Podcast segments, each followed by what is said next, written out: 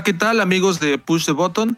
¿Cómo se encuentran el día de hoy? Los saluda su amigo Carlos Ortiz desde el paradisiaco puerto de Acapulco. Bienvenidos al podcast especial de Pokémon. Como muchos sabrán, este año celebramos aniversarios importantes para la industria de los videojuegos. Ya hablamos la semana pasada de los 35 años de The Legend of Zelda y esta semana Pokémon cumple 25 años de haber llegado al mundo. A quienes nos escuchan y no tengan una idea eh, de, lo que les vamos a estar platicando, permítanme explicarles que Pokémon es una de las franquicias más queridas y con mayor impacto en el mundo de la cultura pop, pop perdón, cuya primera aparición fue el 27 de 1996 con los juegos Pocket Monsters, Aka y Midori, rojo y verde respectivamente, en la Game Boy, y su popularidad fue tal que al poco tiempo se lanzó una edición adicional AO, es decir, color azul, con mejoras de sus antecesoras. La idea original siempre fue mantenerlo en Japón, pero gracias al mítico Satoru Iwata, el occidente pudo tener estos títulos tras un análisis y mejoras para una mayor aceptación con el acrónimo ya de Pokémon en sus ediciones rojo y azul, colores con mayor predominancia de este lado del mundo. Además, en 1998 fue lanzada una cuarta edición, la edición amarilla, con una temática más cercana al anime. Desde entonces, la saga fue en ascenso de la mano del anime y de toda una serie de productos alrededor de la misma que van desde peluches y ropa hasta artículos del el hogar. Así pues, en 25 años han pasado 8 generaciones de videojuegos de Pokémon desde aquellas primeras versiones lanzadas en cada portátil que Nintendo ha puesto en el mercado. Además, en cada edición nueva del videojuego se le suman tanto nuevas criaturas y personajes como diferentes habilidades y categorías nuevas. Al día de hoy son 800, suman más de 890 Pokémon diferentes y poco más de 238 millones de copias vendidas en toda su historia. Incluso la magnitud de, de esta franquicia es tal que Pikachu fue nombrado embajador cultural de Osaka. Para tener una visión más amplia de este fenómeno que significa Pokémon, vamos a estar conversando con tres miembros del crew de Push the Button. Primero, me gustaría presentar al buen Valis. Valis, ¿cómo te encuentras el día de hoy? Muy bien, mi querido Chapita, muy bien. Pues aquí ya listo para hablar de la relevancia cultural que ha tenido Pokémon a nivel mediático. Y pues bueno, ya 25 años de que ya estamos todos muy viejos, porque, pues, ¿cómo que 20, cómo que este 25 años? No, no puede ser. Yo ayer apenas era un niñito que estaba jugando con su Game Boy y ahora resulta, ¿no? Sí, justamente, y, parece que, precisamente fue ayer apenas el cuando nos estaban comprando estas dos ediciones. La enciclopedia humana del anime, Jack. Beto, ¿cómo te va el día de hoy? ¿Qué onda, hermano Chapa? Bien, bien, ¿qué tal, Valis? ¿Cómo estamos? Pues feliz, gracias por invitarme aquí a platicar de Pokémon. Eh, estoy muy contento porque es una de mis, pues sí, de mis series favoritas con la cual igual crecí. Y como dice Valis, 25 años, caray, o sea, se pasaron volando y creo que pues hay muchas anécdotas que platicar el día de hoy, ¿no? Sí es, justamente muchos de nosotros crecimos y casi estoy seguro que muchos de los que ahorita disfrutamos de los videojuegos, en algún momento tuvimos un acercamiento con, con la franquicia. Finalmente tenemos al Big Boss, Pablito. Hola, ¿cómo andas? Hola Chapa, hola Valis, hola Jack, muchas gracias por invitarme a este podcast de Pokémon. Tal vez no soy tan letrado en la materia de las generaciones últimas, pero de las primeras sí. Los primeros 150 Pokémones y después los que salieron después con Lugia y el otro que es doradito, eso sí me los manejo. La caricatura, los muñequitos, todo, todo eso. Estoy, estoy bien, bien preparado para esta conversación, a pesar de que, como dice el meme, anda, se me están ya olvidando los nombres de los Pokémon. Hace algunos días me refería a Dragonite como el Charizard Chubby. todo lo componemos esta noche, ¿cómo no? como, o, precisamente a la ballenita, a la cual Valis también nos hemos referido en diversas ocasiones. pues bueno, amigos, este, para entrar en materia, me gustaría que cada uno de ustedes nos platicara cómo fue que, conocieron a, Pokémon, es decir, fue a través del anime, del videojuego, o incluso a través del juego de cartas que fue lanzado un poquito después de que fueran lanzadas, eh, fueran, eh, vieran la luz los videojuegos en, en la Game Boy. Me gustaría empezar contigo, Valis. Pues yo la primera vez que vi Pokémon fue un compañero en la primaria tenía la versión verde, en pirata obviamente. y estaba, estaba en japonés y pues, no le entendías nada, ¿no? Pero me acuerdo que ese fue el primer acercamiento a Pokémon. Ya después pues, salió, ya cuando salió la serie en Canal 5, el primer capítulo, dije, ah, ¿qué es esto, no? Dije, ah, es como el juego este.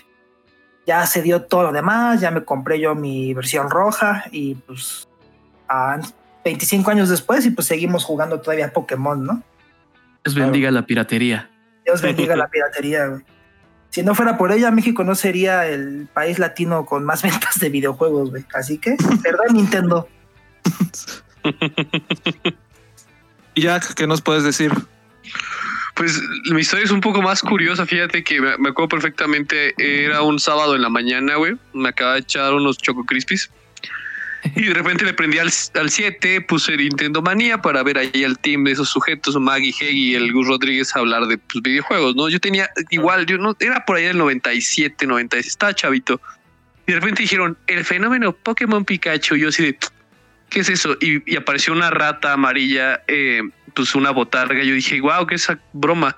Y exactamente hablaban de la versión roja y la azul, pero que estaba en Japón y que en algún momento llegaría a América, ¿no? Y yo dije, órale, qué, qué curioso. Pasó el tiempo y e igual, ¿no? De repente llegó el anime a Canal 5 y dije, ah, no más, de la rata es amarilla que estaba bien bonita, que era como el, el hit allá en, Japón, ¿no?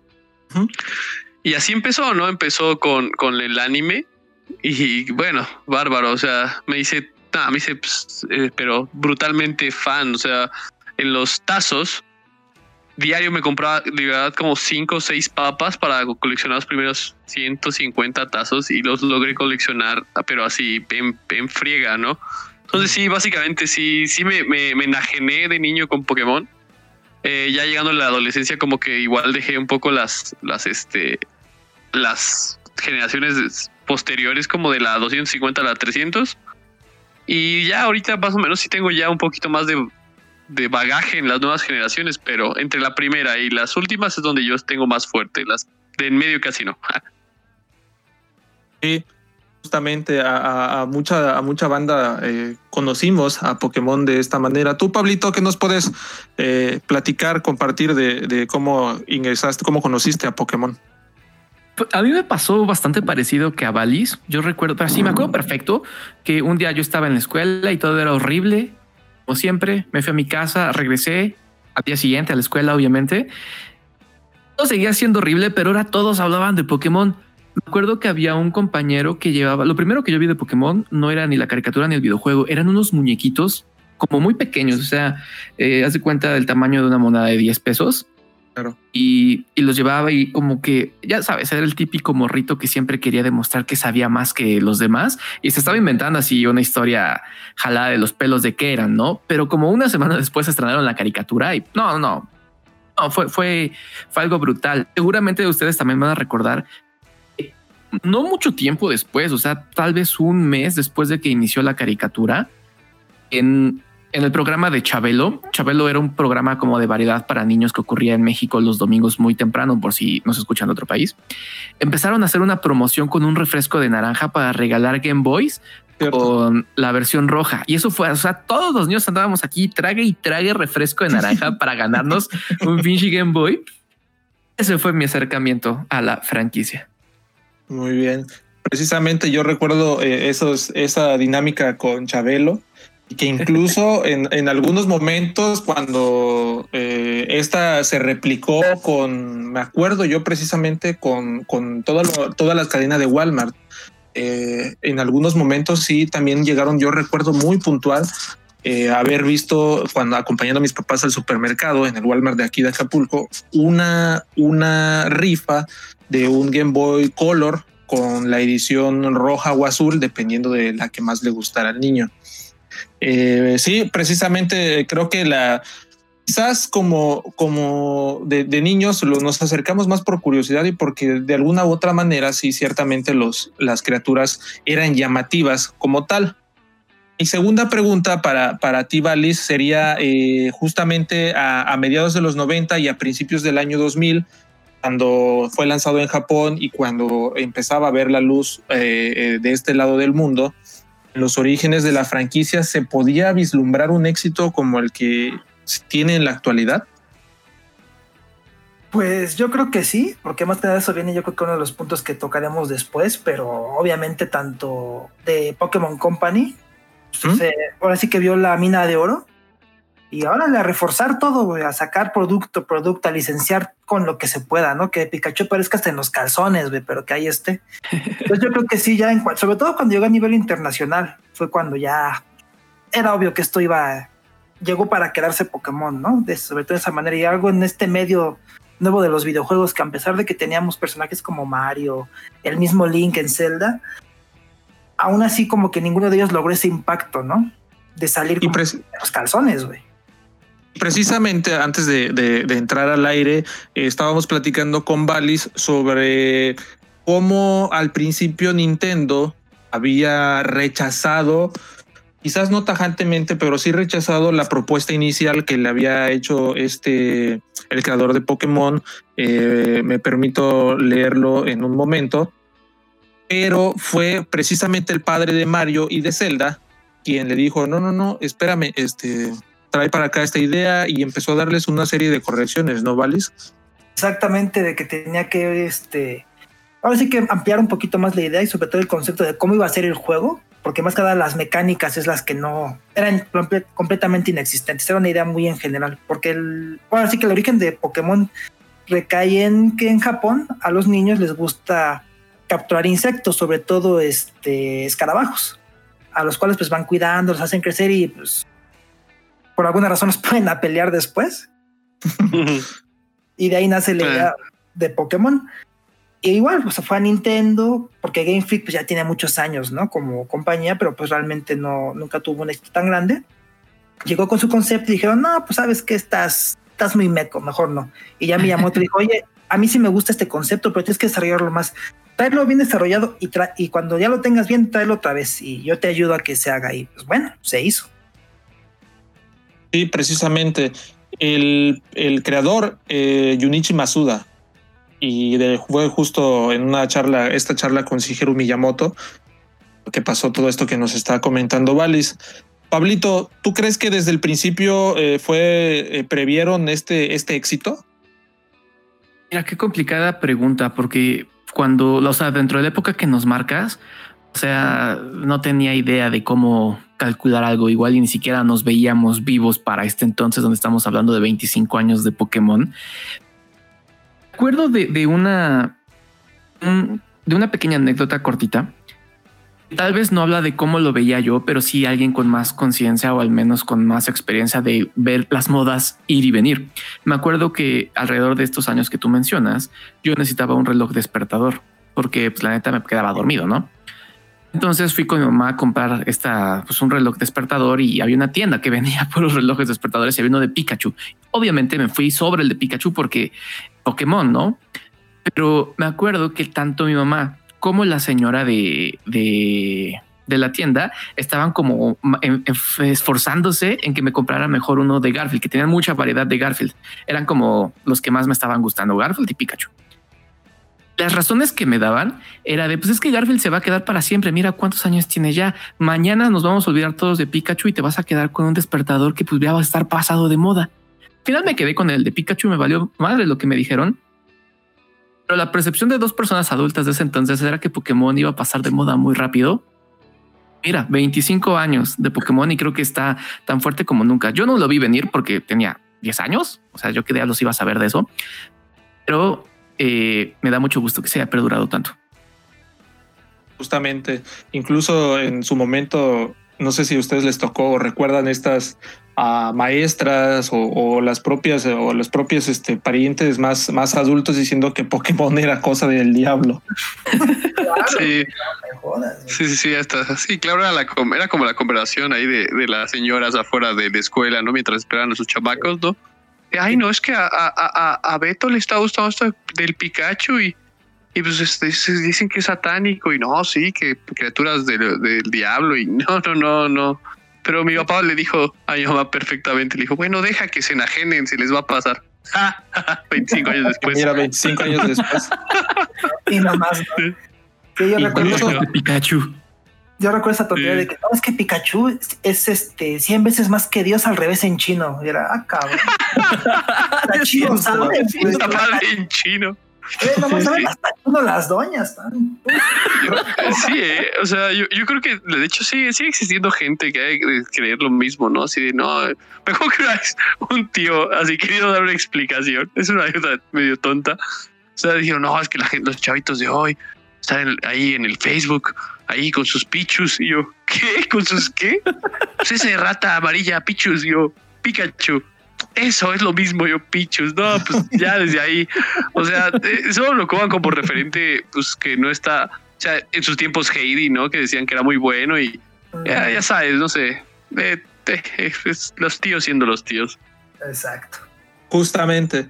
Incluso yo te eh, eh, eh, recuerdo que en algún momento Televisa en su noticiero era 24 horas o no recuerdo pero, eh, puntualmente, pero le dedicaron una nota a, a este a Pokémon asegurando que, que las criaturas eran ondas muy raras y que lo peor era que incitaban a la violencia entre los propios niños, a que se agarraran a golpes básicamente entre ellos para demostrar quién era más fuerte. Y así de, ah, Claro. ¿De qué se eso, trata? Eso desde antes, ¿no? Ah, Sí. No, nada que ver con la sociedad. No, no, no. Pues Pokémon, no la sociedad la que hace que te pongas así. Eh, sí, sí. Superando Ay, entonces. seguir- Ajá. Podemos seguir ahondando eso, sobre todo con los evangelistas estadounidenses, güey, que hasta grababan en sus capillas, ¿no? Diciendo que es que es el diablo y es un montón de tonterías. Justamente, sí. Digo, para que vean que no solamente fue en México, eso fue a nivel mundial, esta ola de estupidez que siempre ha pasado alrededor de lo que es nuevo, ¿no? Sí, justamente. Nuevo Digamos, innovador. Es como el miedo manifestándose, ¿no? De alguna manera. Exactamente. Así es. Eh, eh, superando entonces, eh, digamos, la marca del propio videojuego, eh, la, la marca Pokémon superó el videojuego eh, y, y esta fórmula alcanzó un éxito entonces tal eh, que podríamos, ¿tú cre- crees, este, Jack, decir que, que fue planeado o, más bien puedes tratarse de un, de, un, de un éxito que se fue alcanzando a través del reforzamiento de marca? Eh, de hecho, sí voy por la segunda parte del reforzamiento de marca, ya que, pues, ellos hicieron un, producto nuevo, innovador para su gente. Los japoneses, como saben, son nacionalistas. Entonces, como dijo Valis al principio, fue un producto hecho de japonés para japoneses. Pero obviamente los occidentales vemos a los japoneses como eh, pues una cultura bastante diferente a la nuestra y bastante innovadora. Y quizás sean tan disciplinados, pero en su parte creativa manejan algo pues que no, no, digamos, no empatamos, ¿no? O quizás sea mucho más difícil de digerir, ¿no? Bueno, llega Pokémon, eh, pues es un hit mundial, todos los chavitos de nuestra edad pues estábamos más que emocionados y exaltados, eh, presumiendo que sabíamos los 151 Pokémon. y cuando nosotros crecemos, no, no, y bueno, yo al menos, yo no crecí con las nuevas generaciones. Yo me seguí quedando con los 151 y todavía está la Liga Yoto, ¿no? Los 200, hasta los, hasta a Lugia igual y ho, ho, ho, ho, no, así, ajá, ¿no? Entonces, este, yo me quedé hasta ahí y después vino el Pokémon Crystal o el Zafiro, el Zafiro. Y entonces en esa parte yo ahí dije, creo que ya me gustan más otros juegos, me empecé a gustar más el Resident Evil y todas estas cosas. Pero Pokémon supo seguir dándole a las nuevas generación que, generaciones que venían de abajo y tengo un primo que me lo podrá decir. Él, para, él creció con la Zafiro, ¿no? Y él estaba feliz jugando eso. Y me decía, no, es que ve estos Pokémon. Y yo sí, pues sí, mano, yo ya los vi, pero él estaba muy feliz y veía en él lo que yo sentí en los primeros 151. Entonces, su fórmula fue adaptándose a todas las generaciones, digamos, de aquí para abajo. O sea, lo han hecho muy bien replicada. Han apostado por, digamos, manejar a Ash en el anime como un perdedor, porque eso es un segundón, ¿no? apenas que ganó, apenas que. ah, no, pero apenas que ganó, hasta yo me emocioné, ¿no? o sea, todos nos Sí, emocionamos. fue, o sea, todos fue de wow, ganó, ¿no? O sea, llevamos toda la vida siendo perdedores y ganamos, ¿no? Ay, Equipo Ash, ¿no? Siempre creí en ti, carnal, ¿no? Bueno, entonces yo, yo, yo creo que estos, estos japoneses son expertos en saber eh, crear algo y volverlo a poner y poner y poner. Una, en una conversación que tuvimos ahí en, en el, en el WhatsApp, ¿no? De, de PTV, que voy a mencionar cómo se llama. Bueno, Pablo va a decir cómo se llama ese, ese WhatsApp. Este, pues sí, realmente Valis dijo, comentó una, una serie, una importante opinión que dijo que Pokémon nunca ha fallado, nunca ha caído. Y sí, o sea, me metí a verdad a investigar en Pokémon Japón, bueno, más bien en Nintendo, y sus ventas han estado bastante sensatas. O sea, de hecho, Pokémon es como una de las piedras angulares en Nintendo, obviamente eso ya se sabe. Pero sí, o sea, estos sujetos son unos genios de hacer. Es una máquina de dinero, Pokémon. Una máquina, una. Pues sí, de hecho, yo creo que en unos años, y espero que así sea, a ver si lo puedo atinar, vamos a echar una apuesta. Pokémon se va a tragar a Disney. Ah. Híjole, qué apuesta tan grande. Yo me voy con Disney. No, no, no tienes mi dinero en esa apuesta. los, no, yo sí creo que sí, Pokémon. Los asiáticos se van a comer el mercado occidental. Sí, justamente la, magnitud que, ha recabado, que ha tomado Pokémon en los últimos, ha tenido altibajos, pero digamos que eh, paulatinamente ha retomado o se espera que, digamos, de alguna vez por todas termine por eh, retomar sus raíces y quizás hasta escuchar a los, a los fans un poco, ¿no? En este sentido. Pablo, este, podríamos nosotros entonces coincidir para dar pie a las, a las siguientes eh, eh, cuestionamientos, que Pokémon se trata de un círculo virtuoso, por decirlo de alguna manera, en el que tanto videojuegos como anime y como el merchandising alrededor de, de estos, esta franquicia, permiten que pues siga creciendo y creciendo y creciendo y que no se le vea un fin. Sí, mira, de ese lado creo que sí estoy muy de acuerdo, porque eh, si bien tiene como un, un, origen, una raíz de donde desprenden absolutamente todas las ramas de, de Pokémon, llámese playeritas, cereales, cartas, lo que sea, eh, creo que están tan bien posicionados no dependen de, de, un, de un solo ingreso de esos. O sea, por ejemplo, mucha gente está diciendo, sé que casi todo el PTB Crew está de acuerdo en que los últimos juegos, el, ¿cómo se llama? Sword and Shield, están feos. Y esa es una opinión bastante generalizada. Bueno, o sea, general, mucha gente piensa lo mismo. No todas, pero no es un juego que resalte por haber agradado a los fans. Yo siento que si dejaran de hacer videojuegos de Pokémon, lo único que se perderían serían nuevas criaturas, pero ya con las que tienen, todavía no llegan a mil, ¿verdad? Pero casi mil, tienen para vivir 15 años sin ningún problema. Tienen demasiadísimos deals. ¿Se acuerdan cuando había Juegos Olímpicos? Eh, eh, Pokémon iba a ser una parte, una parte muy importante de todo lo que ocurría ahí. Hay muchísimo turismo en Japón solo de Pokémon. O sea, ir a la torre Pokémon es como parada obligatoria cuando vas a, Japón, comerte tus guaflecitos de Bulbasaur o lo que sea. Es, es maravilloso. Y yo creo que precisamente es lo bien que manejaron en una, en una etapa temprana de, del desarrollo del producto, todas estas cosas que les va a permitir vivir por generaciones y generaciones generando cantidades absurdas de dinero. No creo que tengan por qué preocuparse porque a la banda no le gustó un videojuego. Yo me preocupo porque me gustaría jugar Pokémon, pero ciertamente estos señores en sus tronos de oro no, no creo que les quite el sueño. Sí, precisamente. Estas, a estas alturas de la franquicia quisiera, eh, aquí vamos a, este es uno, de los temas en los que me gustaría eh, señalar, que es como de los más importantes.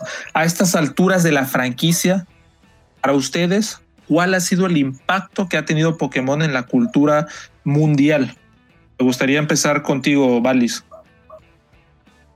pues como tal fue que yo creo que es, más, más que nada es, yo creo que una, una visión más moderna, que es como el último fenómeno mediático que no depende del Internet. Porque ahorita todo depende del Internet. Uy, qué buen punto. Sí, Pokémon, justamente. Pokémon, ¿no?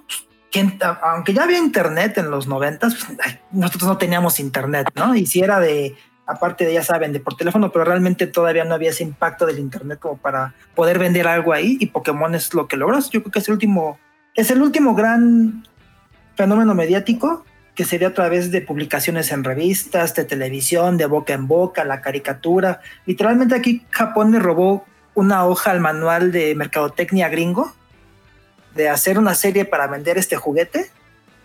Nada más que a diferencia de otras cosas como las tortugas ninja o He-Man, Pokémon despegó más allá todavía de eso, ¿no? Tanto así de que Pikachu, si nos vamos por ejemplo a Japón nada más, Pikachu es uno de los nombres más conocidos por prácticamente toda la población en Japón. O sea, tanto gente de que sobrevivientes de la Segunda Guerra Mundial hasta chamaquitos de hoy en día saben que es Pikachu, igual que que es Mario. Y también aquí en México sales y como dijo este, este Beto con su anécdota de su tío, ¿no? Un Pichu, que bueno, Pichu es la prevolución de, De, Pikachu. pero, pero sabe que es Pikachu, sabe que es la idea de Pokémon. O sea, tal vez no sepa bien qué es todo, pero sí saben reconocer algo, ¿no? Y es algo que pues logró Pokémon. O sea, podemos hablar de franquicias, de ejemplo, de videojuegos, que Fortnite y todo eso, pero si le preguntas a un señor de Fortnite, ah, pues lo que juegan los chamacos, pero no te va a decir qué es. Nada más sabe que existe, ¿no? Pero en Pokémon sí reconocen ciertas cosas, ¿no? O sea, se ha quedado en el imaginario cultural ya Pokémon como tal. O sea, aunque no les guste a mucha gente, pues es, ya es histórico lo que logró Game Freak y Nintendo y de, y de Pokémon Company al tener, posicionar una imagen clara y un nombre que todo el mundo reconoce y sabe que es. De una u otra manera saben que es. Sí, justamente, y, y que también eh, vale, vale mencionar que con la globalización a través del Internet, pues eh, explotó aún más el fenómeno. Pokémon Go fue como que el ejemplo, ¿no? Justamente. Jack, ¿qué nos puedes Dime, dime. decir? Ah, pues yo creo que. A ver, es que por dónde empezar. O sea, lo que dice Valis es muy importante, no lo había pensado y creo que sí es así de wow. Es cierto, Pokémon nació y fue y sigue estando donde está por, por cuestiones de, de publicidad de boca en boca. O sea, ah, ¿cómo, ¿cómo lo puedo explicar en palabras? Que, que mm, o sea, yo creo que ahorita a estas alturas el impacto que ha tenido pues vamos, o sea, yo puedo salir y como dijo Vale, yo puedo decirle a la señora de las tortillas, me hace una tortilla de Pikachu y me la va a hacer, ¿sabes? O sea, yo creo que así a, a ese nivel está. Gran idea de negocio, por cierto. O sea, si echo una gordita de Pikachu y me la va a hacer. O sea, yo creo que así de cañón está Pokémon. Y yo creo que en, a nivel mundial, si yo voy a, no sé, a la India y pido un, dígame un platillo hindú. bueno, un platillo hindú. Curry. Eh, curry. sí.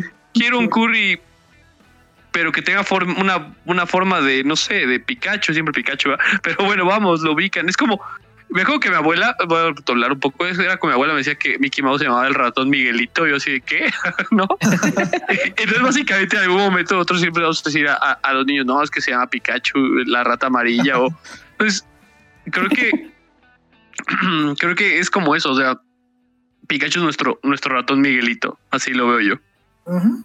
Sí. Pues, eh, podría ser justamente el creo que también esta eh, sí sí justamente la la eh, no simbiosis sino este esta eh, armonía que existió entre todas las entre la franquicia y todos sus productos ciertamente cada uno de ellos estuvo al nivel de lo que pretendían es decir del nivel del videojuego del nivel de las tarjetas o de los peluches como tal. Pablito, ¿a ti cu- eh, qué consideras cuál ha sido el impacto que ha tenido Pokémon en la cultura mundial? No, es, es tremendo. Creo que, creo que Valis, lo que, lo que él mencionó de que es el último gran fenómeno cultural que no necesitó de Internet para tener boom, es, muy importante, es muy cierto. Y creo que es todavía más relevante cuando consideras que Pokémon, aún midiéndose contra otros gigantes mediáticos que ya que surgieron a través de Internet, sigue estando muy, muy bien parado, mucho mejor en muchísimos otros casos. Yo creo que esto, esto de Pokémon, o sea, va a ser. eh, mira, no creo que, que, que Pokémon termine comprando a Disney, pero yo creo que está, está a la altura, cuando menos. No, no, y, eh, tal vez en Japón mucho más que aquí. Aún así, aquí es inmenso. Japón y Pokémon van de la mano. De hecho, en, en el aeropuerto, no es que yo haya, haya ido, o que ir, pero en el, en el aeropuerto de, de, de- de Tokio te reciben Pokémones. O sea, no, no es que están ahí los Pokémones de verdad, ni siquiera botargas, pero me refiero a están pintados. Ya ven que en todos los aeropuertos hay bienvenido a tal país en donde estés. Ahí te recibe Pikachu y los demás Pokémones. Así de importante es porque cualquier persona que visite Japón sabe que es Pokémon, sabe quiénes son. Tal vez no sepan los nombres de los demás que no son Pikachu, pero así de importante es que te reciben en el aeropuerto. Por ejemplo, aquí, ¿qué, qué, qué- qué tenemos en México? Bueno, está bien fue nuestro aeropuerto, pero se llama Benito Juárez. Es, es, es así de importante culturalmente allá. En Estados Unidos que hay el JFK, en Liverpool está el aeropuerto John Lennon. eh, de la reina Isabel. O sea, para que estés en el aeropuerto o tengas representación de algún tipo en un aeropuerto internacional es porque ya la rompiste y pasaste a la historia por toda la vida. Tal cual. Justamente eh, a, Doc, a lo que estamos comentando, la, una firma de servicios financieros, Title Max, eh, hace un par de años, el año, hace dos años precisamente, reveló que de todo el mundo, del, en todo el, la industria del entretenimiento, Pokémon es la más rentable. Desde 1996 a la fecha, es decir, 2019, cuando lanzó, se lanzaron este, este estudio, la marca había recaudado cerca de 92 mil millones de dólares en todos, en todos sus productos. Es decir, digo, que sea más rentable que Disney, ya, ya deja, ¿no? Ya te da una idea del impacto que tiene en cada uno de los aspectos de, pues, de la vida cultural de, del mundo. Pregunta. Mi apuesta no está tan loca. pregunta, pregunta. Este, este dato que mencionas de este, de este señor tenía contemplado, por ejemplo, Grande Auto 5, porque yo tengo entendido que Grande Auto 5 es lo, la cosa así en general del entretenimiento que más ha recaudado en toda la historia de las cosas. Podría ser, eh, digamos, esto lo presentó en el 2019. Eh, lo compara, por ejemplo, con Hello Kitty, que está en segundo lugar, Winnie Pooh en tercer lugar y Mickey Mouse en, cuarto y Star Wars en quinto. Uh. Bueno, sí, pero por ejemplo, Grand Auto 5 como videojuego sí es recauda mucho, pero justamente. No has visto ropita de Grand Auto que si alguien dice, nadie va a sacar la mochila o algo así, ¿no? O sea, como. Y justamente como. Estaría increíble, ¿eh? Una mochilita de Grand Auto 5. Sí, yo creo como como videojuego. Como franquicia, exacto. Como solo un videojuego, porque ni siquiera es grande foto, es el 5 como tal, que siga siendo ese monstruo. Sí, precisamente. Y eh, me parece sí, eh, tiene razón Bali, se refiere más a la franquicia, es decir, al conjunto de todos los productos que se desarrollan, que, que, nacen a partir de la marca como tal. Y 92, ah, mil millones de, de dólares. Locura. Qué locura. locura, sí. Y, uno no se imaginaba justamente, como comentábamos al principio, ni no teníamos ni idea del alcance que... Es más, no, no, pensábamos que, que, siguiera vivo Pokémon 25 años después. Como la señora de los despertadores de Garfield. Como los despertadores de Garfield. Precisamente. Para ustedes, en estos 25 años, eh, ya sea en, sus en su experiencia viendo el anime, viendo los diferentes cortometrajes, películas, spin-offs, eh, los propios videojuegos, etcétera. ¿Cuáles señalarían que son los tres momentos clave en, en la franquicia de Pokémon? Si me permiten, antes de cederles la palabra, yo quiero señalar uno que precisamente hace un par de días, eh, viendo la película por tercera vez, Detective Pikachu, me percaté de ello creo que para mucha, mucha, mucho de los, de los niños o de la chaviza que vimos Pokémon en sus inicios, nos quedó marcado el momento del nacimiento o el Pokémon como tal, Mewtwo. Es decir, no sabíamos eh, si era, digamos, que no sabíamos, no teníamos, no, sabíamos el, contexto de su historia, que fue un Pokémon creado por humanos a partir del ADN de, de Mew, uno de los Pokémon este, más eh, antiguos y legendarios que existen en, en, en la franquicia. Pero como tal, la existencia de Mewtwo o su aparición en el anime y en los propios videojuegos como que se quedó marcado para quienes, insisto, vimos ya sea el anime o, o, los videojuegos, porque al final digamos que Mewtwo era una especie de, jefe final, ¿no? Era el, el último Pokémon spoiler alert que atrapabas al, final de las, de las ediciones eh, roja y azul. Eh, para ustedes, ¿cuáles son estos tres, o para ustedes, cuáles serían los, momentos, los tres momentos claves de Pokémon a lo largo de sus 25 años? Eh, me gustaría empezar contigo, Valis. Pues bueno, obviamente el, primero pues sería el lanzamiento de Pokémon en América. Sí. Ese es el primer, de ahí viene, de ahí, es que viene todo, ¿no? Sí.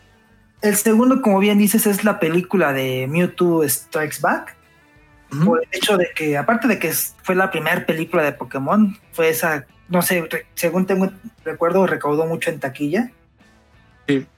Y también fue como el último momento serio del anime, yo creo. Porque al, un principio, los que recuerdan haber visto el anime en las primeras temporadas, sobre todo la primera, eh, tenía momentos pues bastante oscuros, ¿no? La, la serie. Claro. No era tan infantil que digamos, ¿no? Y pues, la película, y eso que nos llegó la versión tasajeada de, de la película de Mewtwo. Pero eso fue lo que cimentó como tal ya Pokémon como, como multimedia, ¿no? Tener la película. Y yo creo que el tercero, que tal vez muchos me van a querer violentar la madre, fue la llegada de Pokémon Go. A mí no me gusta Pokémon Go, pero Pokémon Go sacó a relucir que la gente todavía tenía interés por Pokémon, porque antes de Pokémon Go, pues ya nada más era el, el tal vez nicho muy grande de fanáticos de Pokémon que son los que van a los eventos de, profesionales, ¿no? Pero Pokémon Go volvió a hacer que la gente en general, hasta los que ya no habían jugado el juego desde hace mucho, volvieran a regresar a Pokémon. Precisamente. Jack. Sí. Pues yo creo que el primer momento icónico de Pokémon empieza en elige qué Pokémon siempre elegir cuál de los tres para mí ha sido como el icono de esa franquicia, en donde te dicen, pues a partir de ahí vas a tener a tu compa en el viaje que quieras emprender.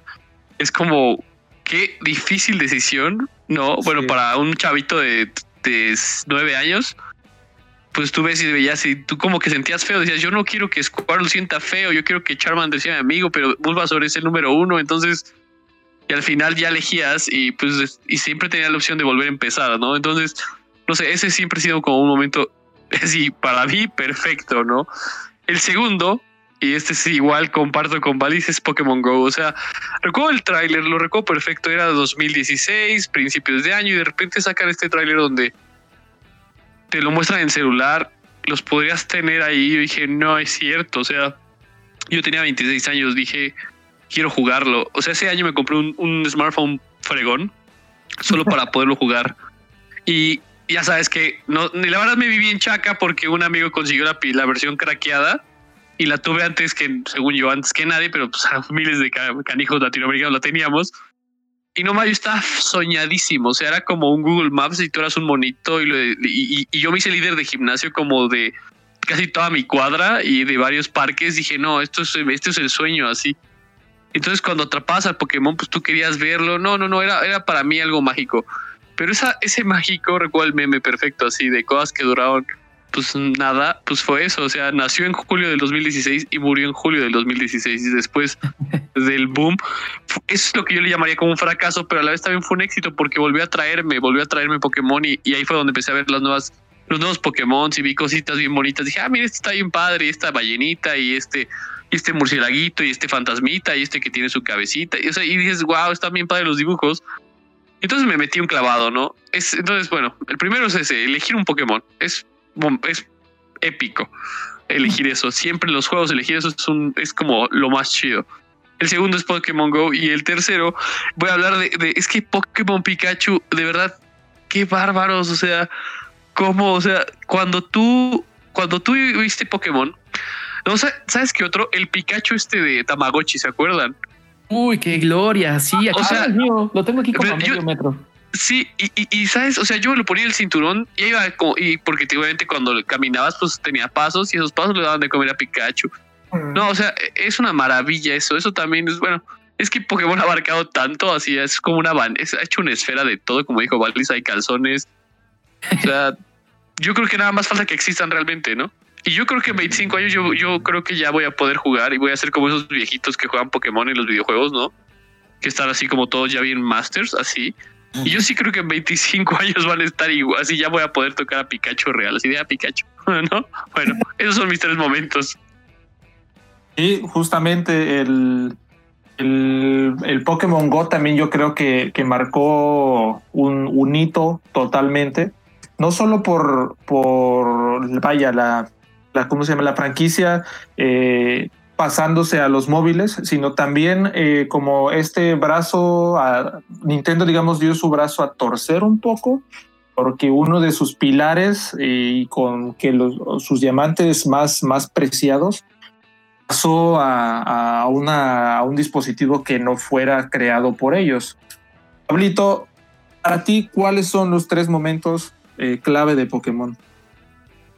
Ok, nada más como pequeño, pequeña acotación a esto que mencionabas de tener una franquicia de, de, originalmente solo de Nintendo en una plataforma que no era de Nintendo. Mucha gente no tenía como en, en mente que Pokémon se publica en Nintendo, pero no es una creación de Nintendo. Nintendo y la gente empezó a comprar muchas acciones de Nintendo pensando que ahora que salía Pokémon Go les iba a llover una lana hasta que se enteraron de que estaba repartido entre Niantic, eh, los, los, los, que los habían desarrollado, Game Freak, que había muchas otras empresas y pues así les fue con su dinero perdido. pero volviendo a lo que tú preguntabas, Uh -huh. A mí me marcó muchísimo y de hecho es de los juegos que más tiempo he jugado así en cuestión de horas en mi vida. Eh, cuando salió la Silver y la Gold. Sí. Porque hacer una secuela de, de, Red, Blue, Yellow, en teoría no debería de ser tan complicado porque, pues, ¿qué haces? Le metes más Pokémones. Pero la evolución de la tecnología fue tal que le permitieron meter controles, perdón, colores, que aumentaron tanto el juego que básicamente te metieron también la roja o azul, la que hayas comprado, en la misma Silver o Gold, la que hubieras comprado. Eh, muchísimas cuestiones como lo de lo de los huevos de, de Pokémon. Eh, había muchas, muchas cosas que estaban increíbles. A mí me parece maravilloso una obra de arte ese juego porque no hicieron nada más. Vaya, no fue un camino fácil, siento yo, al momento de sacar una secuela de unos juegos tan icónicos. De verdad, los súper revolucionaron y a mí me encantó eso. Ese es como mi primer momento eh, favorito, y sobre todo porque ya habían dicho de las primeros, ¿no? Otro en el que no puedo como escapar sobre todo por la frescura y estoy muy de acuerdo con todos los argumentos de Valis y de Jack, es la llegada de Pokémon Go. Fue, fue el verano de Pokémon Go, el de 2016. No había forma de escapar de eso. A cualquier lugar que ibas había gente. A la fecha toda, bueno, ahorita no, porque se está acabando el mundo, pero antes de que se empezara a acabar el mundo, seguía gente reuniéndose aquí en Parque México, sobre todo, sobre todo ahí en el Palacio de Bellas Artes y la Alameda. O sea, había comunidades enormes de cientos de personas que iban por ahí todo la, todos lados corriendo para atrapar un Pokémon. Pero es, es el verano de 2016. Uh -huh. Nunca se me va a olvidar por eso y por la muerte de Arambe, que ocurrió más o menos al mismo tiempo todo. este, Rip in peace, our prince. Nuestro príncipe Arambe. Nuestro príncipe y este. pero, pero fue increíble. Yo me acuerdo, de hecho, que había como un truco para acceder, porque se acuerdan que lo, lo iban liberando por regiones, no estaba todo al mismo tiempo. Sí, claro. Uh -huh. y, y había como puertas traseras para poder descargarlo y empezar a jugar desde antes de que llegara a México. Y así yo lo hice y pude jugar bastante bien como una semana hasta que ya lo liberaron en México y los servidores crasheaban y era imposible poder jugar. Ese es mi segundo momento específico, más que más que el, el, el, lanzamiento de Pokémon Go, todo el verano 2016 por Pokémon Go. Maravilloso. Tal vez uno de los momentos más importantes de los videojuegos en general. Eh, y mi tercer momento, estoy pensando, pero yo creo que sería voy a dejar para el futuro y lo voy a poner si se llegan a hacer las Olimpiadas de Tokio, como la participación de Pokémon en la inauguración o clausura de las Olimpiadas de Tokio. Esperemos que suceda para no quedar yo como un idiota del pasado. No te preocupes, aunque, aunque pase. Eso sí, lo que me hago. Sí, justamente yo recuerdo este verano de eh, 2016, yo todavía radicaba ya en la Ciudad de México y sí, era una euforia total, incluso recuerdo eh, el Burger, no, no era no sé si era el Burger King, no, era el KFC que está cerca de, de, ahí de Bellas Artes. Eh, eh, ofrecía, digamos, a quienes, a quienes ahí de manera eh, presencial estaban, ponían una especie, pusieron una especie de anuncio en donde le daban como casi casi todos los viáticos al entrenador que, que lograra establecer un gimnasio ahí en ese KFC. El anuncio estuvo como una semana, yo recuerdo, porque el impacto fue tanto, o sea, que, que, que, que, que llegó a ese nivel, ¿no? De, de, intentar promocionar la marca a través del propio videojuego del, o, de, o de la gente, que la gente fuera al establecimiento aunque no propiamente a comprar, o ya de eso se encargaban ellos, o qué sé yo, pero el, el juego como tal ocasionó este tipo de, de, de, de, de manifestaciones, quiero decir. Uh -huh. ¿no? Bien, eh, me gustaría ahora ya eh, otra pregunta más, eh, más íntima a cada uno de ustedes. Con ocho generaciones de videojuegos y más de 800 criaturas, algo que ya había, había marcado como uno de los momentos más importantes, eh, el momento en el que eliges a tu criatura de inicio, a tu, a tu acompañante. De hecho, me quiero acotar también, aportar a este punto que mencionó Jack, a partir de la tercera generación, para evitar esta sensación de que abandonabas o, hacías menos al, al, Pokémon, es decir, al que, al que desechabas, porque siempre quedaba uno en el vacío. El primero lo elegías tú, el segundo, digamos, tu rival, y, y el tercero se quedaba pues ahí en el limbo del videojuego. Pero a partir de la tercera generación, digamos que este se convertía en el acompañante del profesor o quien te entregaba a la criatura como tal. Digamos, ese fue un aspecto que, que por lo menos ya no te hacía sentir tan culpable de la elección que tomabas en ese momento. Bueno, dicho esto, en ocho generaciones, de 800 criaturas en, en toda la Pokédex, ¿cuál es su juego favorito? ¿Cuál es su Pokémon favorito y por qué? A ver, Pablo, es tu, es tu, es tu momento. Platícanos. Mi juego favorito, la Silver. Es el que más jugué. Tuve la red, me acabé mil veces la liga, lo disfruté muchísimo, pero en esos entonces, o sea, imagínate, tienes 10 años y estás jugando la red y de repente te ponen la silver a color, eh, más Pokémones, más detalle, te vuelves loco. Fue el que más jugué, le puse infinidad de horas y mi Pokémon favorito hasta la fecha, el único grande, poderoso literal número uno, Olvasor. Olvasor. Voy a contar rápidamente la anécdota a la que Jack se refirió al principio del podcast. El grupo donde nos organizamos para cosas de trabajo de PTV en WhatsApp es temático de Bulbasaur. Ahorita, ahorita se llama Isla Bulbasaur COVID Free porque no hay COVID en la isla Bulbasaur, pero siempre, siempre vamos cambiándolo según la temporada. Halloween en la isla Bulbasaur, Push the Button en la isla Bulbasaur, isla mil cosas isla Bulbasaur y la fotito siempre también es un Bulbasaur según la época. Tuvimos uno de Día de Muertos, uno de Navidad. Ahorita, ahorita, ah, mira, hay uno nuevo, no lo había visto. Es, es un Bulbasaur comiéndose un ramen maravilloso. Y o sea, no te olvides de sus. No te olvides de los respectivos cargos que tiene cada uno en la isla. Ah, claro. En PTV todos tenemos un cargo de la isla Bulbasaur. Por ejemplo, yo, yo soy jefe de gabinete de la isla Bulbasaur. Ahorita cada quien va a decir su cargo. Pero eh, igual, nada más para terminar, así cuando eras morrito y ibas en la primera, ¿y tú qué Pokémon eres? Ah, yo siempre decía Bulbasaur. Todavía, si alguien me pregunta en la calle, ¿tú qué Pokémon eres? Bulbasaur. Todavía le digo, Volva, Volva, Bulbasaur. Y la señora del Garfield, ¿no? Ay, Dios mío, ¿qué le pasó a ese joven? Le dije que le comprara la Garfield, maldita sea, se los dijo. no es cierto, perdón, Pablo, pero bueno, ya. Ay, ay, ay. Para ti, Valis. Eh, bueno, y pues igualmente mi juego favorito es este la Silver y la Gold. O sea, pongo los dos porque son el mismo juego. Y por las mismas razones que él dio en el punto anterior, ¿no? Fue, o sea, no solamente fue un juego nuevo que trajo mucho más cosas que no tenía en el, en el anterior, realmente es la gran evolución de Pokémon. Ahí sí se, se siente el salto generacional. Y eso de que, ok, ya acabé la liga y, ah, caray, que puedo pasar a Canto otra vez ah, ahí está Brock, ahí está Misty, ah, no. Ah, Gary es, ya sé que se llama Green, pero aquí lo conocemos como Gary, se joden si no les parece. Dicen, ah, sí. Gary, es el líder del, de Viridian. Ah, pues obviamente pues, sacas mucho de pedo, y sobre todo ese final. Spoiler alert otra vez por si no lo saben. Llegas al Monte Silver, ¿no? Sí. Está bien difícil y de repente ves ahí de espaldas, ¿no? Dices, ¡Ah! pero sí es es red. Y sí, no, esa pelea hasta el momento es el momento más claro, icónico que tengo de mi infancia, pelearte contra, literalmente contra ti, no con, digo, con un equipo pedorro, porque pues el mío era mejor, obviamente. obviamente.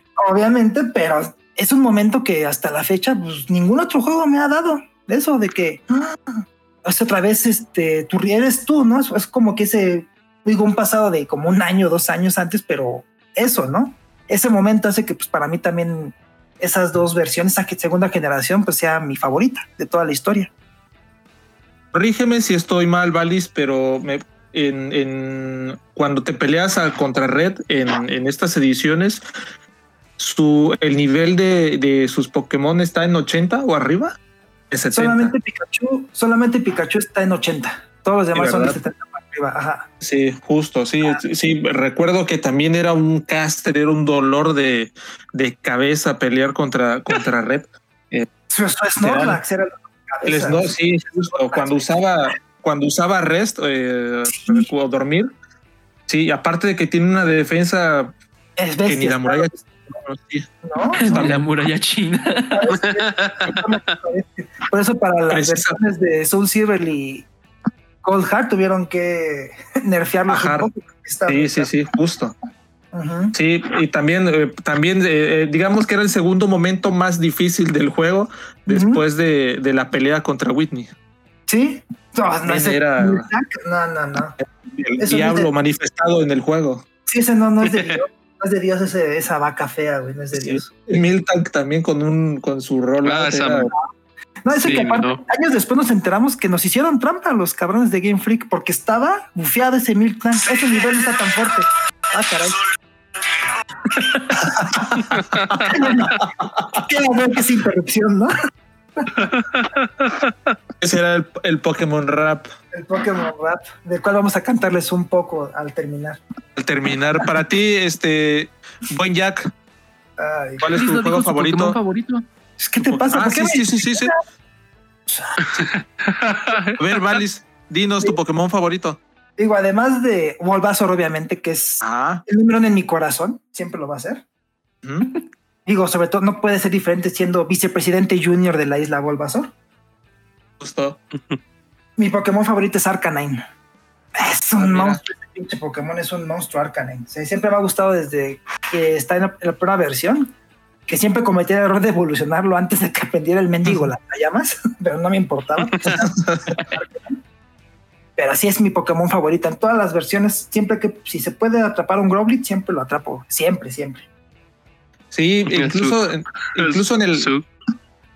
Incluso en el anime, en algún momento lo, lo, lo relacionaron como un Pokémon legendario, ¿no? Sí, de hecho, es o sea, como el mito que muchos creen que tal vez originalmente iba a ser un Pokémon legendario, pero bueno, hasta la fecha no ha habido como una confirmación de Game Freak, pero mm. siempre se ha hablado de Arcanine y de Ninetales como pseudo legendarios más o menos. Justamente. Uh -huh. Bueno, Jack, ahora sí vamos contigo. ¿Cuál es tu juego favorito? Y pues, tu Pokémon favorito, tu criatura okay, favorita. Uh, ok, antes de eso, es que cuando empezó a decir que yo capturo a todos los, este, los Growly, dije, dije, ahí tiene su criadero, ¿no? Así como los perros de raza, ¿no? los huskies. Sí, ¿no? Así, vendo huskies, vendo growlies, ¿no? Arcanites evolucionados, pero sin, sin el flamethrower, ¿no? Así bien. Oye, precisamente, parece mentira, pero neta, hay todo un mercado de gente que cría Pokémones, que, que pone, digamos, no un mercado como tal, porque digamos que Nintendo ahí tomaría cartas en el asunto. Las propias autoridades, como hace unos días, un japonés que vendía juegos alterados, Pokémones alterados en, eh, allá en, en, Tokio. Hay gente eh, que, digamos, eh, se encarga de criar Pokémon a partir de estas posibilidades in insertadas en la segunda generación y que les va poniendo stats y IVs y, y, y, naturalezas para hacerlos, digamos, desde niveles muy bajos más fuertes, ¿me explico? Uh -huh. oh. Parece mentira, pero, pero sí hay, hay gente que está muy clavada en ese asunto. Pero bueno, volvamos al, al, al tema. Uh -huh. eh, bueno, ya, platícanos. Pues, pues es que mira, hay, hay dos. O sea, es que no podría elegir entre uno. Ahorita, de hecho, lo estaba pensando. Pero sí. para mí es el Pokémon Stadium. El Pokémon Stadium en Nintendo 64 fue para mí la consolidación del de, de Pokémon rojo. Y aparte venían con el Transfer Pack donde podías jugar tu versión de, de Pokémon ahí. Uh -huh. Y retar a los líderes de gimnasio. Los Pokémon que traías en el juego los podías bajar. Entonces era el sueño. Era, era increíble el Pokémon Stadium. Los, video, los minijuegos de Clefairy, Maestra, el de los Voltorbs y los Pikachu de ver quién cargaba más rápido electricidad. No, no, no, es, es, un, es ese juego para mí lo tenía todo. Bueno, más bien lo tiene todo el Pokémon Stadium. Y más bien por, también por la nostalgia de que me acuerdo que llegó y con todos mis primos de, ya lo tienes, sí, y entonces eran las retas de Pokémon, o sea, cada y nos volteábamos para que no supiéramos cuál elegía, ya sabes, bajabas el control para que no supieras cuál estrés iba a elegir en la batalla y entonces no hacer tu estrategia. O sea, se ponía buenísimo, ¿no? Y obviamente íbamos bien tramposos y elegíamos Articuno, ¿no? A los legendarios, ¿no?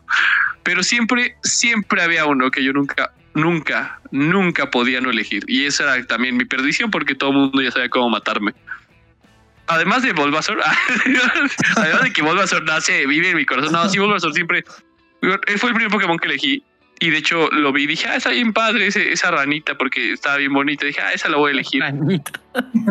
y, y yo soy tesorero en la isla Bulbasaur. No me pagan por decir esto. Ah. pero, yo también tramito las visas para visitar.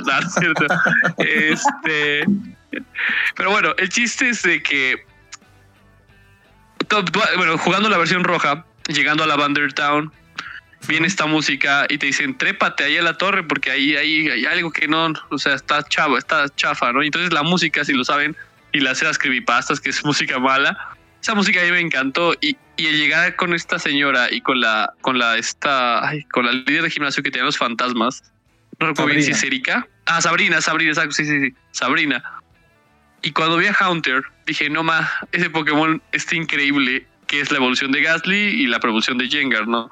Pero a mí Haunter me encantó desde el principio, entonces siempre, siempre, siempre ha sido Haunter mi Pokémon favorito. Así, ha habido muchos bonitos que digo, ah, está bien padre, como Totodile, como había uno que era un Quetzal Netu, o Shatu. Ajá, ese está, está bien bonito, ya. Pero, pues no, sí, Haunter siempre ha sido mi Pokémon favorito y siempre lo será. Muy bien, yo coincido ahí contigo. Mi Pokémon favorito es, es además de Bulbasaur, como ya lo ya todos coincidimos. Gengar, Gengar para mí desde que lo vi eh, ha sido desde desde entonces, desde 1999 Pokémon favorito por excelencia. O sea, no hay otro que lo baje de ese de ese podio. Bueno, este, amigos, vamos este, a, cerrando, cerrando ideas y, conclusiones de, esta plática muy interesante.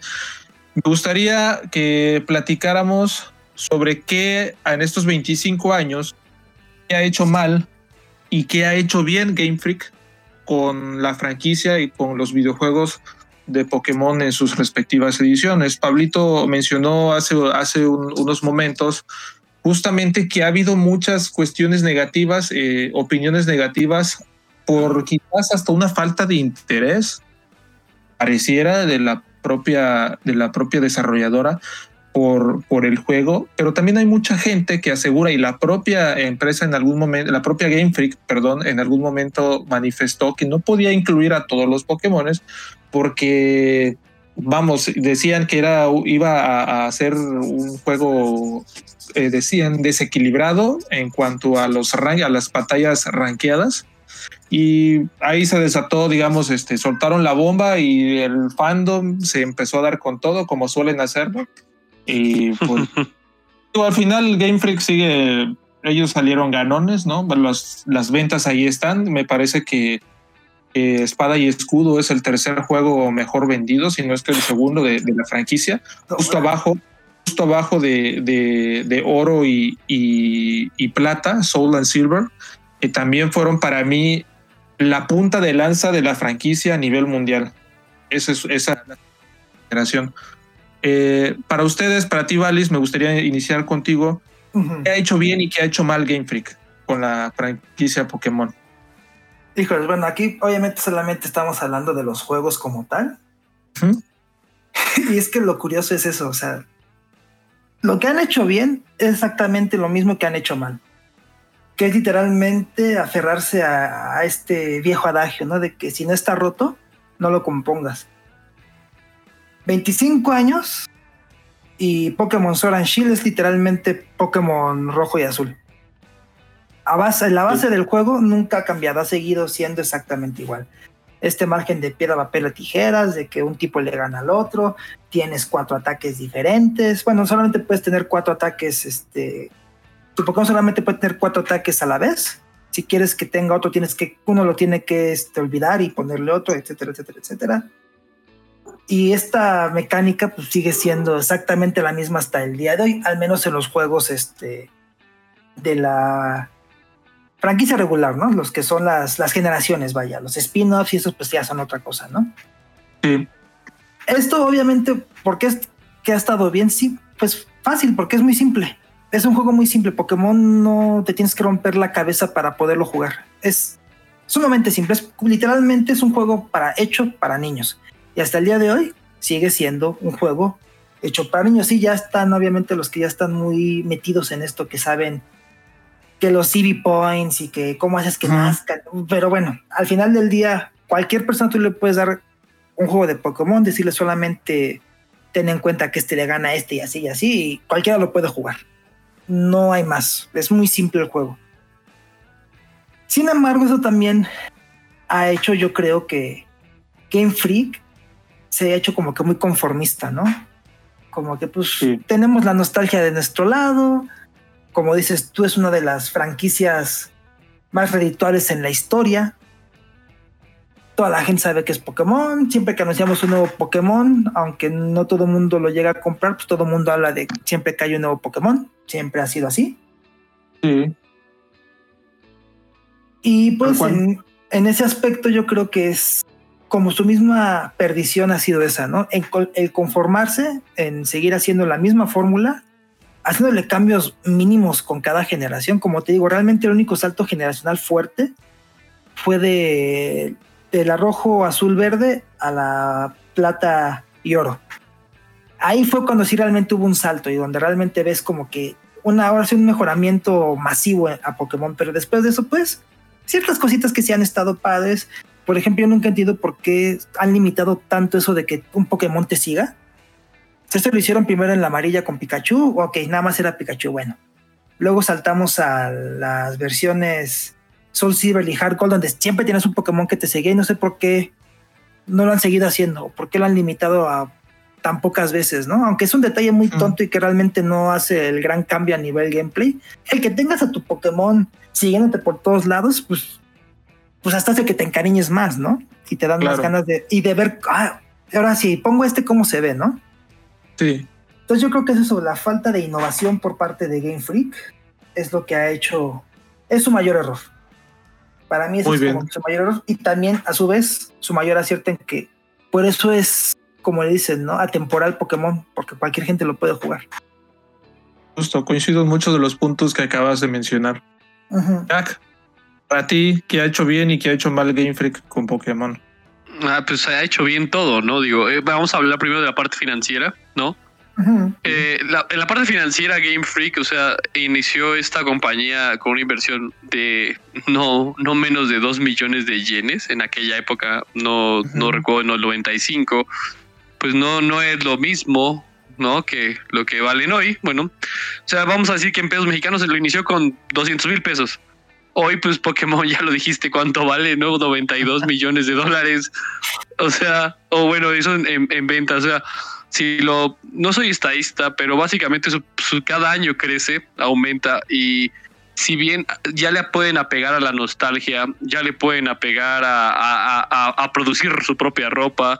Apenas les compartí una página que tiene la licencia de Pokémon para crearte tu camisita, tu cubrebocas ahora que está de moda. Bueno, no es moda, pero, pero, pues si quieres salir coqueto ahí a comprar tus víveres, pues te puedes poner un cubrebocas de algún Pokémon, ¿no? Entonces, yo creo que estos sujetos han explotado así como lo hicieron los gringos en su momento con Mickey Mouse, como Hello Kitty lo hizo en su momento, pues lo explotaron de una manera en la que le dieron a todo el público. Y te comparto, mi papá jugó Smash Bros. en el 64, ¿no? Y él elegía a Pikachu. Y me acabo de acordar de eso ahorita. Digo, hermano, mientras yo elegía a Kirby, mi hermano elegía a Samus, él elegía a Pikachu porque se le hacía chido. yo así de órale. Entonces, es curioso. Ah, sí, sí, es que decía que estaba padre, que era rápido y, que le gustaba quedar cabezazos con A repetidamente. o, sea, mi papá está muy gracioso en ese aspecto, pero, o sea, estos sujetos han, han, han hecho de una idea de casi de un biólogo, porque a mi novia que es bióloga me dice a mí me gusta Pokémon, porque muchos de los Pokémon fueron creados a partir de, de animales reales como Caterpie, ¿no? No sé si han visto la foto de un Caterpie real, es como muy bonita. Entonces, eso también está como increíble, o sea, juntaron lo mejor de dos mundos, ¿no? O sea, el real, el, o sea, el, como el imaginario, y agarraron todo lo que Japón sabe hacer, videojuegos, anime, vaya, hicieron que te enajenaras completamente con eso y, y lo mismo que Pablo, o sea, yo creo que todos estábamos ansiosos de ver unos Juegos Olímpicos donde pues la cultura japonesa nos, nos deslumbrara y claro que Pokémon iba a ser ahí un icono, o sea, tenía, tiene que ser un icono y esperemos que se dé. Eso es algo que han hecho bien. De lo que han hecho mal es no decir qué hay abajo de Dito, digo de Diglett. ¿Qué hay abajo de Diglett, caray? O sea, ¿por qué no, por qué no nos dicen que es un Diglett? O sea, hay teorías horribles y escabrosas en internet, pero yo quiero saber qué es un Diglett, ¿no? Aparte, ¿se acuerdan cómo le hacían en, el anime? Hay un, hay un video en YouTube que dura 10 horas de solo el sonido de Diglett se los voy a pasar, lo voy a dejar en el, en el ahí en los comentarios. Ah, no hay comentarios, pero escúchenlo, es, es muy relajante. y ya, bueno, realmente siento que no he hecho nada mal. Más que lo de Valis, la verdad sí tiene sentido. Valis siempre tiene como un, un ángulo muy agudo que, que, a veces yo no, no lo veo y es muy bueno. Entonces sí, la verdad es que sí, si voy por eso, repetir lo mismo llega a ser aburrido para mí, claro que lo es, para el mundo normal, quizás sí, pero vuelvo a lo mismo, llega un chavito de apenas ahorita, no sé, un chavito de seis años le compran su, su Switch. Ten, mi hijo, hay un Pokémon espada. Él lo agarra y dice, esto está buenísimo, sin, saber, sin tener que tocar un Game Boy. Entonces, básicamente yo creo que esos sujetos es como, ¿cómo dice esa frase, Pablo? Que es, ay, ¿qué es? Clean, wash and repeat, algo así como ciclo lavadora. Bueno, ya me entendieron. Básicamente eso es lo que yo opino de Pokémon. Precisamente, eh, ¿qué será lo que hay abajo de, de los Diglets, Pablito? Hay cosas que es mejor no saberlas. de acuerdo. ¿A ti qué ha hecho bien y qué ha hecho mal? Ay, qué pregunta tan complicada. Eh, híjole, es que bien son muchas cosas, por algo son eh, abajito de Disney, ¿no? Para mí. ni siquiera soy fan de Disney, no sé por qué digo eso. Eh, pero es que han hecho muchas cosas bien, o sea, creo que son, son como una masterclass de todo lo que se puede hacer bien con una marca bien desarrollada, bien implementada, bien ejecutada, bien apoyada con el paso de los años, que hoy ya se puede dedicar nada más a vender nostalgia y va a vender demasiado. A nivel mal, creo, creo que lo único que podría señalarles es básicamente lo mismo que Valis, que están dando indicios de que no tienen problemas con dormir, dormirse en sus laureles. Si ya, si ya como que dejaron implícito que no tienen detalle con hacer un juego que tal vez no está a la altura porque todos nos va a vender, ¿qué otra cosa van a dejar a medias en el futuro? Van a mandar a hacer sus muñecos a fábricas con niños en China? Tal vez no, pero pueden dejar otras cosas como mal hechas al futuro si lo único que les interesa es seguir vendiendo. Eventualmente va a llegar alguien dentro de la compañía que va a decir, mira, esto nos está costando 100 pesos, pero si lo bajamos a 30 pesos nadie lo va a notar. Lo van a hacer y claro que lo vamos a notar como con el juego. Solo siento que, que es como lo que le podría pellizcar. Se pueden dormir en sus laureles y hacer las cosas medio mal. Sí, justo. Coincido totalmente en estos, en estos puntos que acaban de mencionar. Yo también insisto que yo compré las dos versiones eh, anticipando, eh, quería yo experimentar el, el, juego como tal y definitivamente sí no, no logró atraparme. Eh, me fui más por la nostalgia. y propiamente sí encuentro también que hay una falta de creatividad y, se siente desde un principio esta este hasta falta de interés de, ofrecer un producto vaya renovado, más fresco, no digamos innovador, sino renovado y fresco, ¿no? Para la potencia de la Switch o para la, consola de la Switch, no la, no, la, no la potencia, para la Switch como tal. Mi última pregunta, amigos, antes de, de, despedir el podcast, para ustedes en este 25 aniversario, ¿cuál sería el juego que, les gustaría que remasterizaran, además de, los que ya han hecho, digamos, de los pendientes, que serían eh, la, segunda, la cuarta generación eh, en adelante, ¿cuáles son los que, los que les gustaría ver en, en este aniversario? ¿O qué anticipan de este aniversario? ¿Tú qué anticipas, Valis? Pues bueno, como todo mundo anticipo que van a hacer tal vez un remake de la Diamante Perla, ya ves que se han hablando mucho de eso. Yo creo que sería tal vez el siguiente paso. Pero a mi parecer, si tuvieran que rehacer otro juego, yo sé que ya lo hicieron una vez, pero pues, por algo sigue siendo el mejor juego de Pokémon. Tenían que hacer ya una versión más grande de, de Silver y Gold. Perdón, ya sé que sonaré como disco rayado, pero pues, es el mejor juego de Pokémon. Imagínate ya verlo ya con, los gráficos tal cual es, con las innovaciones ya de las últimas canciones y que ahora sí Game Freak ponga todos los Pokémon, porque esa payasada de que no, no, no, es que el ranking, ay, por amor de Dios, en XY y Sony Luna puedes tener a todos y nunca ha pasado nada, pero para mí ese sería como que mi gran deseo, ¿no? Ver este Silver, Gold, sí, Gold, Silver y Gold hechas en nuevamente. Sí, ¿no? Con este, con estas eh, gráficas o estilo de juego de Let's Go, que también fue un remake de, las primeras ediciones, el Let's Go Pikachu y el Let's Go Eevee. Justo mucha fandom también. Pero con ah. las mecánicas de batalla clásicas, no con las de. Así es.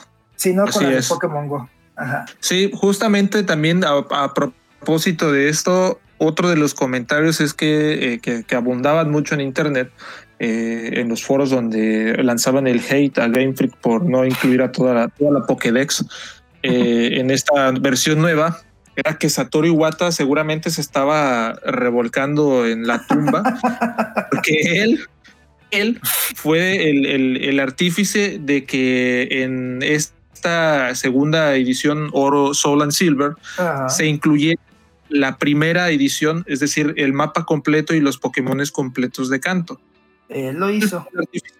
Él fue el artífice, el que, digamos, él, él fue como tal el, el plus eh, de esa edición que estaba destinada solamente a ser la región Yoto.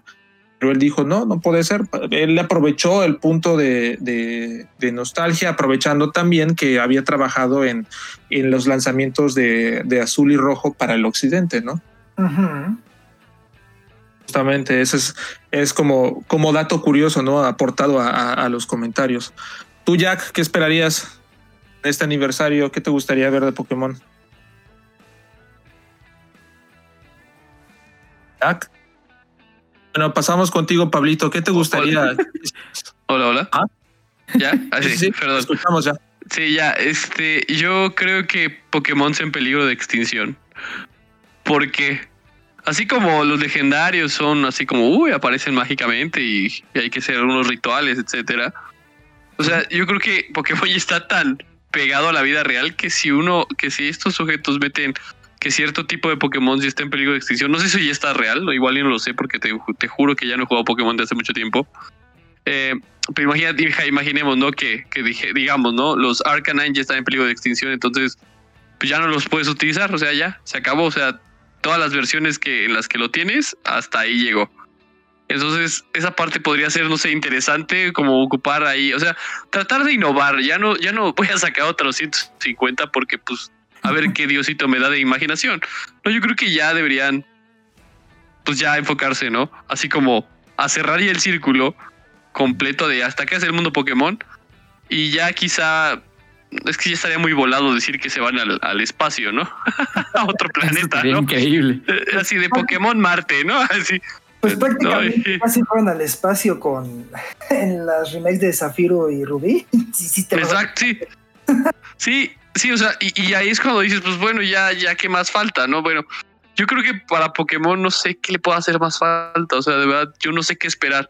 Más bien creo que lo único que esperaría es que me sigan llenando mis, o sea, llenando mi, mi, timeline, llegando todo, pues con cosas divertidas y cosas de digas, ah, nomás está bien padre esto.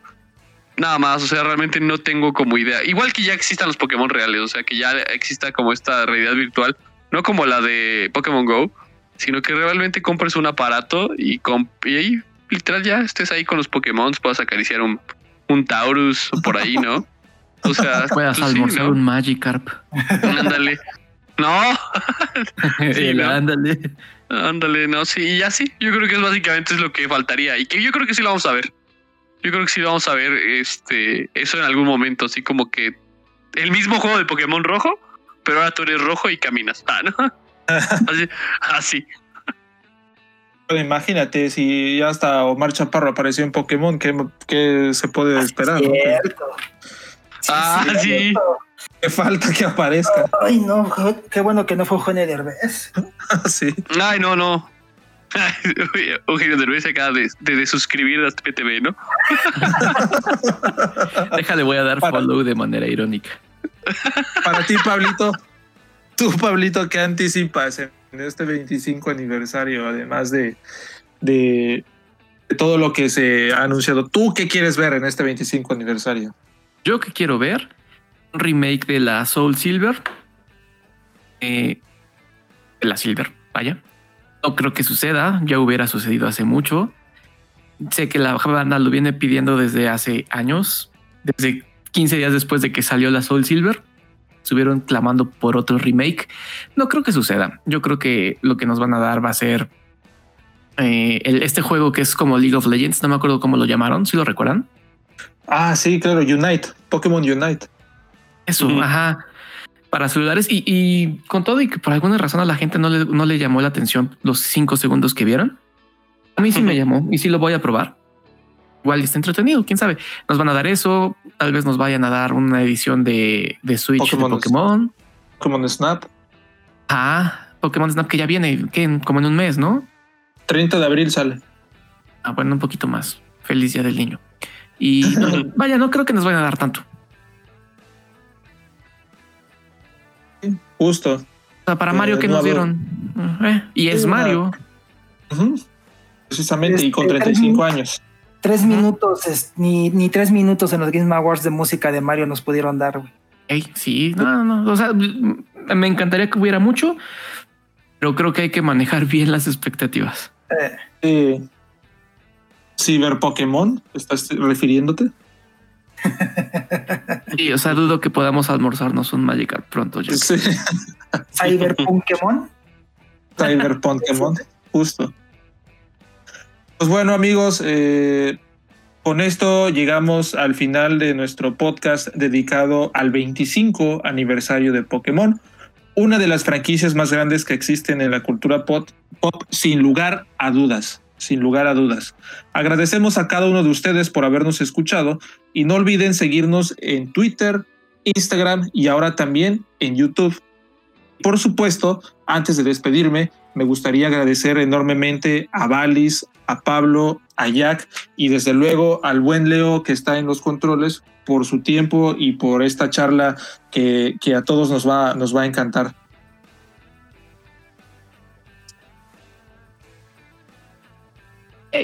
Como les decía, amigos, eh, esperaba que, algún, algún comentario que quieran añadir en esta despedida, amigos.